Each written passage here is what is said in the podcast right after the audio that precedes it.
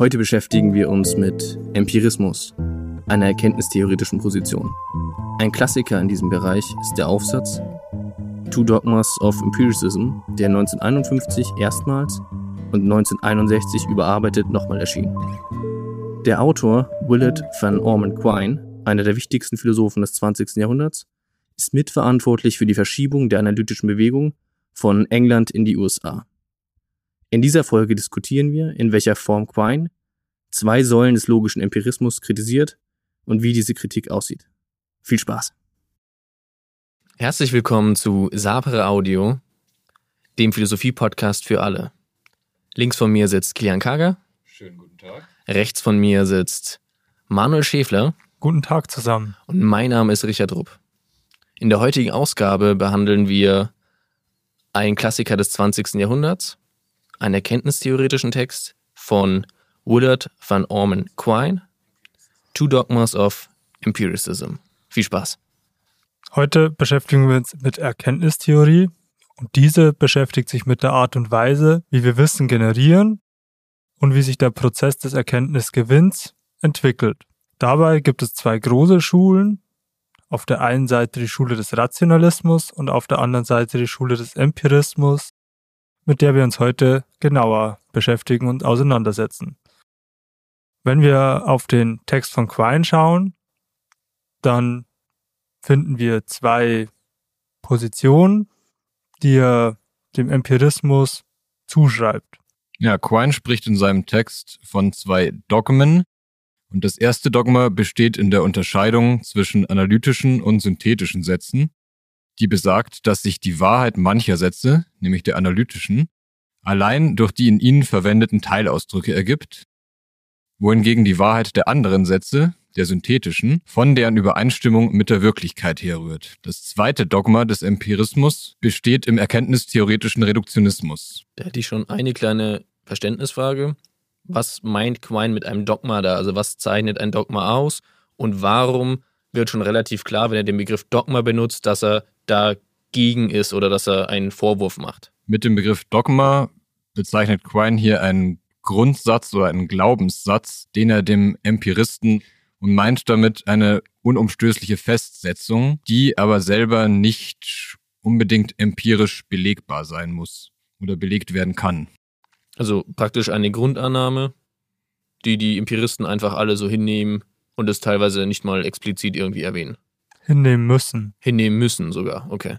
Du hast jetzt schon ganz schön Fass aufgemacht mit den synthetischen und analytischen Urteilen. Vielleicht fangen wir doch damit an und Quine zitiert auch Leibniz, der sagt, Wahrheit ist etwas, das in jeder möglichen Welt als wahr gilt. Mögliche Welten sind Welten der Vorstellung, in denen leicht veränderte Naturgesetze gelten und empirische Fakten ganz anders ablaufen. Zum Beispiel können in einer Welt mit leicht veränderten Naturgesetzen Schweine fliegen.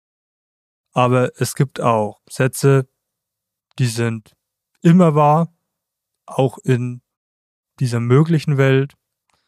Zum Beispiel, dass kein nicht verheirateter Mann verheiratet ist. Das ist ein Satz, der ist immer logisch wahr. Und dann gibt es Sätze, die sind auch analytisch. Sowas wie kein Junggeselle ist verheiratet. Und jetzt können wir uns mit der Frage beschäftigen,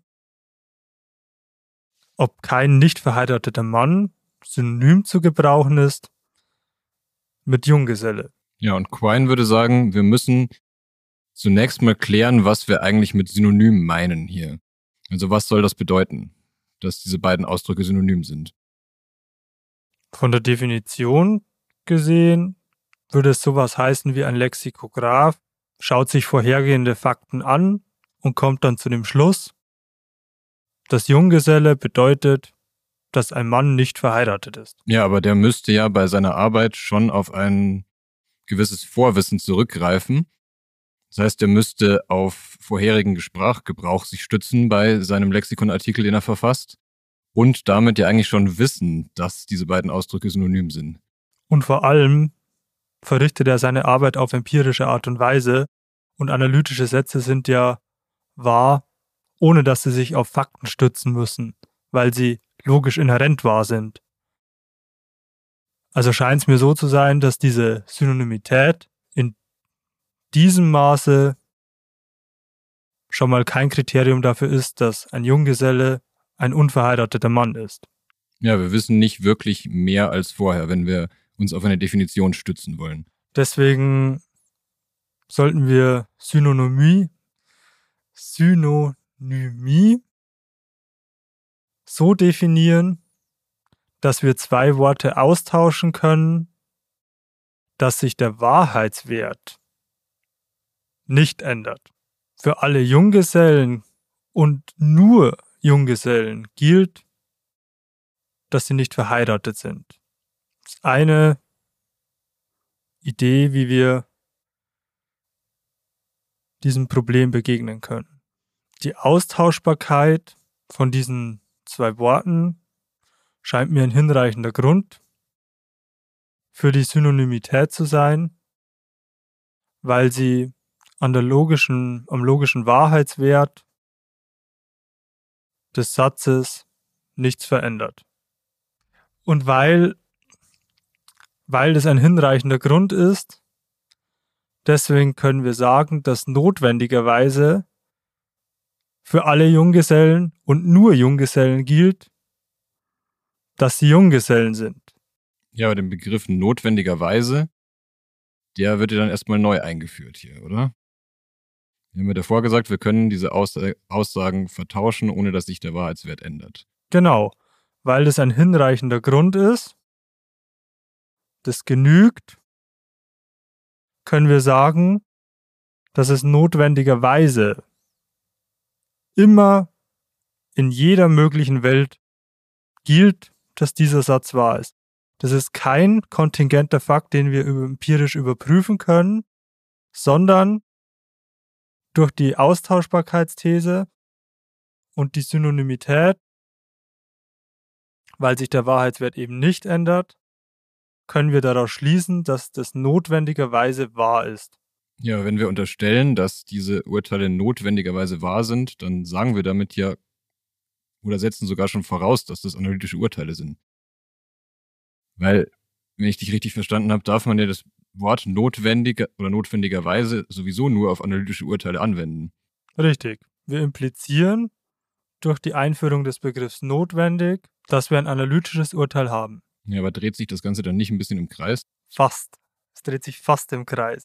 Zu dem Turn kommen wir gleich noch. Wenn wir also sagen können, dass notwendigerweise für alle Junggesellen und nur Junggesellen gilt, dass sie Junggesellen sind, dann können wir weil Junggeselle auch durch nicht verheiratet ausgetauscht werden kann, sagen, dass notwendigerweise für alle Junggesellen und nur Junggesellen gilt, dass sie nicht verheiratete Männer sind. Die Austauschbarkeit gilt weiterhin, weil sich der Wahrheitswert nicht verändert. Und wenn ich mir jetzt diese einzelnen Sätze anschaue und sie empirisch überprüfen möchte, trotzdem, dann, weil der Empirist natürlich sagen würde, dass so ein analytisches Urteil nichts wert ist, weil es eben nicht empirisch überprüft worden ist, dann würde der radikale Empirist seiner Reihenform, wie sie Mitte des 20. Jahrhunderts Hochkonjunktur hatte, sagen, ja, Moment, ich zerteile diese Sätze in kleinstmögliche Sätze, die, denen ich klar sagen kann, das ist ein wahrer Satz oder ist ein falscher Satz. Dann würde der zwei Mengen bilden aus allen unverheirateten Männern, aus allen verheirateten Männern, äh, aus allen Junggesellen, pardon, und könnte so diese These überprüfen. Ja, aber eigentlich haben wir ja schon ausgeschlossen, dass man diese These überhaupt empirisch überprüfen kann. Weil wir ja eigentlich unterstellt haben, dass ein analytisches Urteil ein Urteil ist, das eben nicht darauf angewiesen ist, dass es mit der Wirklichkeit übereinstimmen muss. Nee, das stimmt nicht. Es ist unabhängig von jeglichen Fakten immer wahr. Also es bedarf eigentlich keiner Überprüfung mehr. Genau, aber der Empirist sagt eben, analytische Urteile oder analytische Sätze sind deswegen Blödsinn. Die brauchen wir gar nicht. Aber wenn er sich jetzt darauf einlassen würde, dann würde er das analytische Urteil in zwei Sätze unterteilen und mit empirischen Methoden versuchen, das zu verifizieren. Aber er kann das gar nicht, weil seine atomare Sprache in kleinsten Sätzen dieses Wort notwendigerweise gar nicht kennt. Das heißt, du gehst von einer Sprache aus, die so weit reduziert ist, dass sie wirklich nur noch aus Aussagen besteht, die ein Subjekt und ein Prädikat haben, wie Junggeselle, der nicht verheiratet ist, oder unverheirateter Mann, der nicht verheiratet ist. Oder sowas wie der Hecht ist ein Fisch. Aber was uns dann fehlen würde, damit wir wirklich eine Sprache haben und damit wir solche Urteile bilden können oder solche Vergleiche bilden können, um herauszufinden, dass die synonym sind, diese Ausdrücke, bräuchten wir so Begriffe wie notwendig. Und so ein Adverb wie notwendig haben wir nicht mehr in dieser Sprache. Ja, das ist ja auch ein Problem, das er auch später im Text nochmal anspricht. Wenn er sagt, wenn wir dieser Synonymie auf die Spur kommen wollen, dann könnten wir ja auch versuchen, das mit so einer Art Kunstsprache oder Modellsprache festzustellen, indem wir Regeln aufstellen, wie eine Sprache zu funktionieren hat. Und da kommt Quine ja auch zu dem Schluss, dass das nicht besonders zielführend ist, weil ja von vornherein überhaupt nicht klar ist, was eigentlich so eine semantische Regel sein soll. Also so eine sprachliche Regel, die ich einer Sprache überstülpe und sage, nur das sind irgendwie richtige Ausdrücke. Anders als unsere Alltagssprache, die ja immer ein bisschen vage ist. Aber eigentlich wird dabei auch nichts gewonnen, weil ja, wir eigentlich diese Begrifflichkeiten nicht klären können. Nee, überhaupt nicht. Vor allem gibt es auch überhaupt keinen Grund anzunehmen, dass diese semantischen Regeln gelten sollten. Das heißt, am Ende bleiben wir schon dabei stehen, dass der Empirist einfach davon ausgeht, dass sich ein Ausdruck aus Sprache und einem außersprachlichen Fakt zusammensetzt. Und wenn der Ausdruck keinen außersprachlichen Fakt hat, dann ist es ein analytischer, ein analytischer Ausdruck. Genau, das würde er sagen, aber der Empirist kann sich diese auch nicht entledigen, diese Begrifflichkeiten. Ja, und er hat ja vor allem das große Problem, dass es sich dann um einen absolut unempirischen Satz handelt bei dieser Aussage. Ich meine, wenn ich sagen will, ich bin radikaler Empirist und gültige Aussagen sind nur welche von der Qualität, setzen sich aus Sprache und einem nichtsprachlichen Fakt zusammen und formuliere dann aber das, was Quine als Dogma bezeichnet, nämlich dass Sätze analytisch sind, die sich nur aus Sprache und nicht einem außersprachlichen Fakt zusammensetzen, sind, dann treffe ich damit eine Aussage, die nicht mehr empirisch überprüfbar ist. Also ist ja mein Konzept von radikalem Empirismus eigentlich nicht mehr haltbar in der Form, sondern handelt es sich eben um einen Glaubenssatz oder wie Quine sagen würde, ein Metaphysical Article of Faith. ja, aber genau das ist doch das Problem daran, nicht? Also jede Form von Empirismus, zumindest, oder zumindest diese radikale Form des Empirismus kommt halt auch nicht ohne eine metaphysische Annahme aus. Zumindest eine winzige braucht's. Das macht dann, das ist dann ein Problem für den Empirismus, weil der ja meint, wir haben nur Erfahrungen, oder? Das ist ein Problem für den Empiristen, weil er halt diese These nicht empirisch überprüfen kann, aber nur empirische Aussagen wahre Aussagen sind. Also es tut sich selbst widersprechen im Prinzip. Richtig. Ja, das tut es. Und das zeigt sich auch dann direkt im nächsten Kapitel, wenn es nochmal um einen Versuch geht, wie man als Empirist versuchen kann zu klären, was jetzt Synonymie bedeuten soll. Nämlich, wenn man behauptet, dass zwei Aussagen dann synonym sind, wenn sie dieselben empirischen Verifikationsbedingungen haben. Also wenn ich für eine Aussage angeben kann, was die Aussage wahr oder falsch macht und das, was die Aussage wahr oder falsch macht, auch für eine andere Aussage gilt, dann sind die beiden Aussagen synonym. Genau. Zum Beispiel, jedes Lebewesen, das ein Herz hat, hat auch Nieren, kann ich wunderbar verifizieren und jedes Lebewesen, das jedes Lebewesen hat ein hat ein Verdauungssystem, kann ich auch verifizieren, hat dieselben erkenntnistheoretischen Bedingungen, würde ich jetzt spontan behaupten. Und was ist dann synonym? Das Lebewesen. Also alle Lebewesen haben einen Verdauungstrakt und alle Lebewesen haben ein Herz. Genau. Oder Nieren. Also so verstehe ich den Quine. Oder würde es jemand, würdest du es anders sehen? Nee, nee, nicht zwingend. Also es geht ja hier wirklich genau um diese Verifikationsbedingungen und die sollen eben möglichst aus sinnlicher Erfahrung sein. Also es muss irgendwas sein, was ich beobachten kann, was ich hören kann, was ich messen kann. Und sowas muss ich angeben können und wenn das Verfahren, wie ich das bestätige, dass die Aussage wahr ist, gleich ist bei zwei Aussagen, dann sind die synonym. Genau. Ein radikaler Reduktionist würde dann noch weitergehen und würde sagen, Sprache besteht eigentlich richtig gesehen nur aus direkter sinnlicher Erfahrung und was ich über diese sinnliche Erfahrung sagen kann. Also jeder Ausdruck ist eigentlich nur ein Name für eine sinnliche Erfahrung, die ich mache. Ja, total. Also ist ja auch so, also ich finde es sehr, sehr spannend ähm, an diesem radikalen Reduktionismus, wenn, äh, wenn ich versuche, eine Erfahrung, den außenliegenden Fakt in der Welt in ein Wort zu übersetzen und nur und nur das als wahr annehmen kann, was ich wahrnehme. Ja, aber da komme ich natürlich in große Probleme. Also man müsste dann ja schon klären, wie ist überhaupt das Verhältnis zwischen meiner Sprache, meinen Ausdrücken und den Dingen, die da wirklich draußen in der Welt passieren. Und dann werden wir ja feststellen, dass wir da schon Dinge voraussetzen müssen, die eben wiederum mehr sind als nur sinnliche Erfahrung.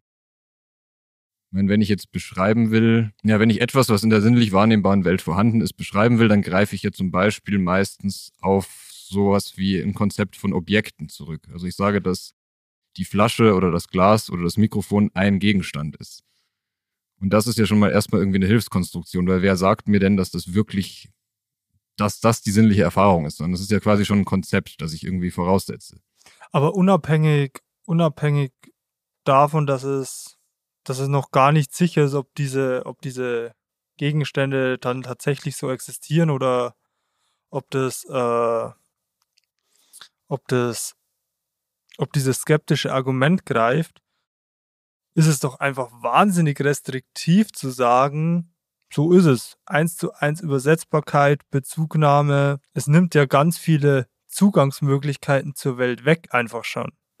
Ja, aber das klingt jetzt irgendwie ein bisschen simpel, aber ist das nicht der Sinn von dem Reduktionismus auch irgendwo? Zu sagen, ja, natürlich begrenzen wir uns auf das, damit wir ein möglichst schlankes System haben.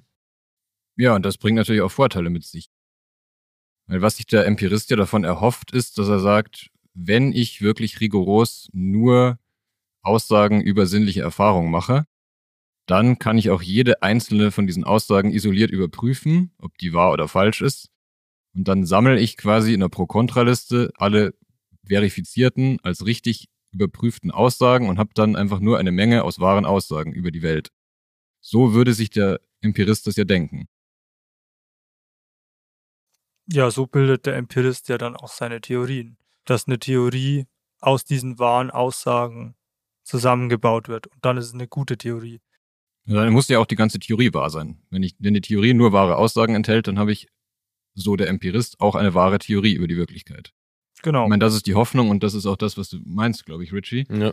Wenn du sagst, diese Verschlankung, die muss ja auch irgendwas bringen. Und das, da sehe ich irgendwie den großen Vorteil. Aber das gibt's natürlich auch nicht umsonst. Hat ja auch, hat ja auch diesen wahnsinnigen Erfolg der exakten Wissenschaften. Also Physik, so begünstigt, etc., ne? der Physik, ja, der Biologie, der Chemie, weil man, weil man eben durch das Wegnehmen oder das Reduzieren von Aussagen auf so kleine Teile sehr gut schnell vorankommen kann. Ja, aber was wir nicht vergessen dürfen, ist, dass wir es ja hier mit einem erkenntnistheoretischen Re Reduktionismus zu tun haben. Ich meine, das Prinzip Reduktionismus haben wir ja auch in der letzten Folge schon äh, angesprochen. Und äh, die Benefits, die damit, damit kommen, reduktionistisch vorzugehen oder reduktiv vorzugehen. Aber hier haben wir das Problem, dass wir unsere gesamte Erkenntnismöglichkeit reduzieren auf dieses ich betrachte isolierte Statements über die Wirklichkeit. Und da würde Quine sagen, das ist höchst problematisch. Und so funktioniert auch Erkenntnis eigentlich nicht. Ja, das ist ist ein großes Problem daran, Erkenntnis auf Erkenntnis gewinnen, auf diese, auf diese Sätze zu reduzieren. Also Quine würde ja sagen, wir müssen uns einfach anschauen, wie Naturwissenschaften wirklich funktionieren. Und dann werden wir feststellen, dass es eben nicht so funktioniert, dass sich die Naturwissenschaften oder der einzelne Naturwissenschaftler einfach nur einzelne Beobachtungen, die er in der Wirklichkeit macht, rausnimmt und die jeweils einzeln überprüft, sondern dass da immer ein riesiger Überbau vorhanden ist an Theorie und an Vorannahmen, die auch gemacht werden. Es fängt ja nicht jeder Wissenschaftler bei Null an mit dem, was er selbst beobachtet oder mit einer Liste aus einzelnen Statements über die Wirklichkeit, die ihm jemand mitteilt, sondern die bewegen sich ja meistens in irgendeiner Form von größerem Forschungsparadigma innerhalb von irgendeiner größeren Theorie. Die Wissenschaftler, die wirklich Erfolge haben auch und Erkenntnisfortschritt erzielen. Und da würde Quine ja sagen, es ist ganz klar, dass empirische Wissenschaft, sagt der Name ja auch schon, immer auf Erfahrung angewiesen ist, aber eben nicht nur auf Erfahrung. Und deswegen kann Naturwissenschaft überhaupt nicht funktionieren, wenn wir sagen, alles, was wir haben, sind Beschreibungen von sinnlichen Erfahrungen, die wir gemacht haben. Das ist die eine Dimension davon nicht, aber die andere Dimension ist ja auch, dass ich, wenn ich Erkenntnis gewinne, diese ja nicht in logische Einzelteile zerlege und die als wahr oder falsch beurteile dann, sondern dass ich das ja auch immer in, in mein, in mein bestehendes Wissen einordne, das ja meistens aus alltäglicher Erfahrung und irgendwie alltäglichem Sprachausdruck zusammengesetzt ist. Ja, völlig richtig. Ich schaue mir nicht einfach nur jedes, jede einzelne Beobachtung an, die ich mache, sondern die ist immer schon eingebettet in eine ganze Vielzahl von Voraussetzungen und irgendwie, ja, Konzepten, in denen ich einfach schon drinstecke, die ich gelernt habe, die mir so anerzogen wurden, die vielleicht auch gesellschaftlich vorausgesetzt sind, die ich in der Schule gelernt habe. Hm, wäre da vielleicht Überzeugungen? Also wenn wir jetzt mal aus der Wissenschaft rausgehen und sagen, so lebensweltlich wäre dann einfach sagen, wir sind einfach immer eingebettet in ganz viele andere Überzeugungen, die wir halt immer schon haben.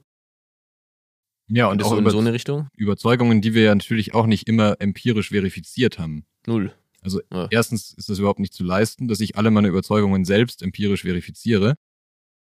Und zweitens sind es auch viele Überzeugungen, die überhaupt nicht verifizierbar sind. Die lassen sich nicht empirisch überprüfen, die entziehen sich so einer Überprüfung völlig. Zum Beispiel?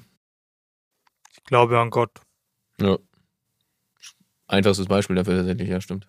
Ja, und Quine würde ja auch sagen, es gilt sowohl für die Naturwissenschaften als auch für uns in der Alltagswelt, für unsere Common Sense Vorstellungen, die wir haben. Und er macht ja da auch so ein Bild auf, dass er sagt, es gibt irgendwie einen Kern, den er jetzt mal in diesem Geograf in dieser geografischen Metapher in der Mitte seines Feldes verorten würde, wo zentrale grundlegende Überzeugungen stehen, wo aber auch so Konzepte wie Logik stehen, die auch ermöglichen, dass wir uns miteinander austauschen können und eben tief für wahr gehaltene Prinzipien, Grundlegendes in der Theorie und dann, je weiter ich nach außen gehe, desto relevanter wird Erfahrung wieder. Und wenn außen eine sinnliche Erfahrung gemacht wird von mir, die vielleicht mein Konzept, meine Theorie, meine Überzeugung in Frage stellt, dann heißt das noch nicht, dass ich mein komplettes Konzept über den Haufen werfen muss, sondern da muss ich schauen, wie gehe ich jetzt damit um, dass diese Erfahrung, die ich gemacht habe, meine Theorie herausfordert. Und dann ist es eben nicht so, dass eine Erfahrung, die gemacht wird, einer meiner Aussagen über die Wirklichkeit widerspricht und ich nur isoliert diese eine Aussage ändere, sondern die Aussagen sind ja miteinander verknüpft in so einer Theorie oder in so einer Überzeugung. Das heißt, gegebenenfalls muss ich mehr Aussagen ändern, muss ich einige Aussagen ändern, vielleicht bis hin zu, ich muss meine ganze Theorie grundlegend ändern. Oder auch meine härtesten Überzeugungen muss ich dann ändern. Zum Beispiel muss sich der Empirist von seiner härtesten Überzeugung verabschieden, dass jede, dass jeder Satz verifiziert oder empirisch beweisbar sein muss. Ja, oder bei dem Beispiel, das du gesagt hast, ich glaube an Gott und dann schaue ich in die Welt und oh, das ist ein guter, gütiger Gott, aber jetzt gibt es ja ganz viele Übel. Das ist ja auch so was, das kann, glaube ich, das ist jetzt nochmal ein ganz eigenes Thema, aber ich glaube, daran kann man relativ, weil das kann man relativ leicht nachspüren. So.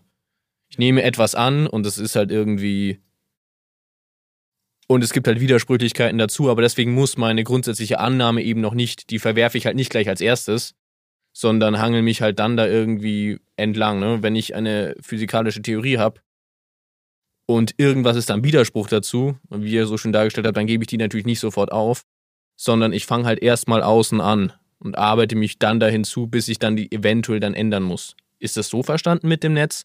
Oder ist dieses Netz, also das ist jetzt ein bisschen vorgegriffen, oder ist es noch weiter gespannt? Und wenn ich an, ich sag's mal so ganz, ganz blöd, wenn ich an einer Stelle zuppe, dann gibt es halt Wellen in alle Richtungen.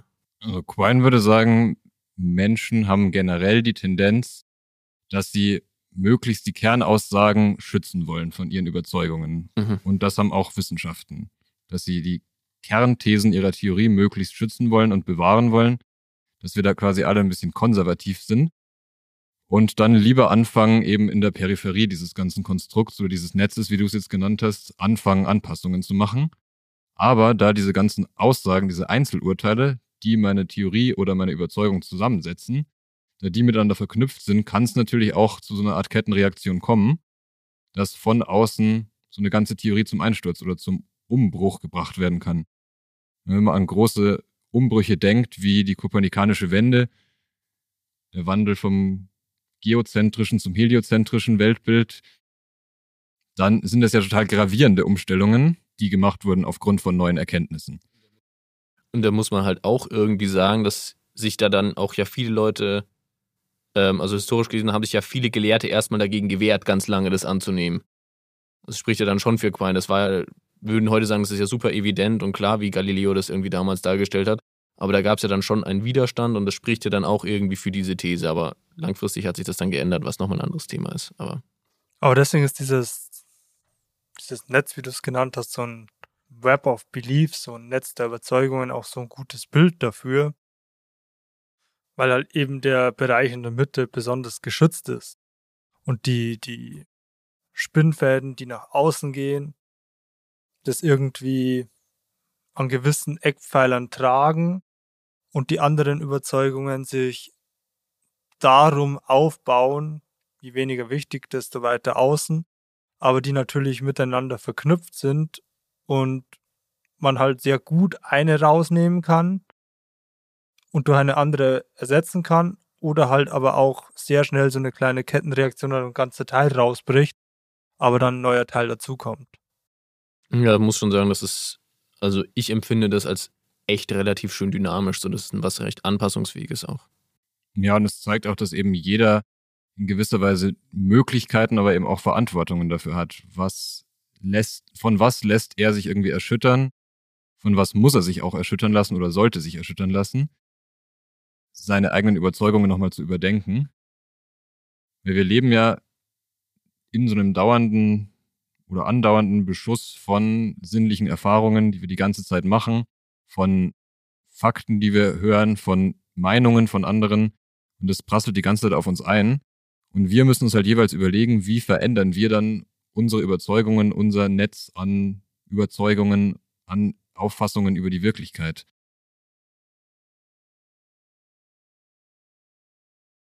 Ähm, an dieser Stelle muss ich sagen, das geht jetzt ja schon so alles ein bisschen so, was ist unsere eigene Meinung, was denken wir zu dem Thema? Oder wie interpretieren wir das, was wir da jetzt irgendwie gemacht haben? Deswegen würde ich fragen, hat jetzt jeder von euch noch irgendwie ein kurzes Abschlussstatement so? Manuel, du vielleicht. Also was sich, finde ich, an dem Text sehr schön zeigt, ist, dass es eben nicht diese klaren, scharfen Trennungen zwischen zwei Denkrichtungen gibt, sondern dass es eben immer einen, einen symbiotischen Weg geht. Rationalismus haben wir nicht behandelt, aber sind ja gewisse rationalistische Vorannahmen im Empirismus drin, das haben wir gesehen. Ja, einfach, dass das, dass diese, dass diese einzelnen Richtungen eben nicht so scharf zu trennen sind. Das ist, ist glaube ich, eine wichtige Erkenntnis. Ja, und dass äh, sich alles von meinen einfachen persönlichen Überzeugungen hin zu den ganz großen welterklärenden Theorien eben auch aus einer Form von Synthese irgendwie zusammensetzt, aus Aussagen, die nicht unbedingt und zu jeder Zeit empirisch überprüfbar sind, aber eben auch ständiger Forschung und ständigen eigenen Erfahrungen machen in der Welt, in der Wirklichkeit. Und dieses Zusammenspiel aus Überzeugungen auf der einen Seite, vielleicht auch Grundannahmen, Voraussetzungen, die gemacht werden müssen, und dem stetigen irgendwie in der Welt tätig sein und die vielleicht auch korrigieren lassen. Das, dieses dynamische Modell, das da entsteht. Das ist, glaube ich, ein gutes Modell für uns persönlich, aber eben auch für größere Bereiche wie die Naturwissenschaft als Ganze. Ja. Wenn es da keinen Widerspruch gibt, dann würde ich sagen, vielen Dank, dass ihr uns zugehört habt. Mein Name ist Richard Rupp. Mein Name ist Kilian Kage. Mein Name ist Manuel Schäffler. Und ich hoffe, wir hören uns beim nächsten Mal wieder. Eine kurze Ansage noch. Die nächste Folge, die in zwei Wochen am 29.08. erscheinen wird, wird sich um Existenzphilosophie drehen.